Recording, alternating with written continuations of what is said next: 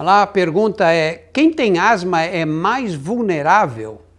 Olha, quem sofre de asma e outros problemas pulmonares, né, bronquites infecciosas, outros problemas, é lógico que corre mais risco.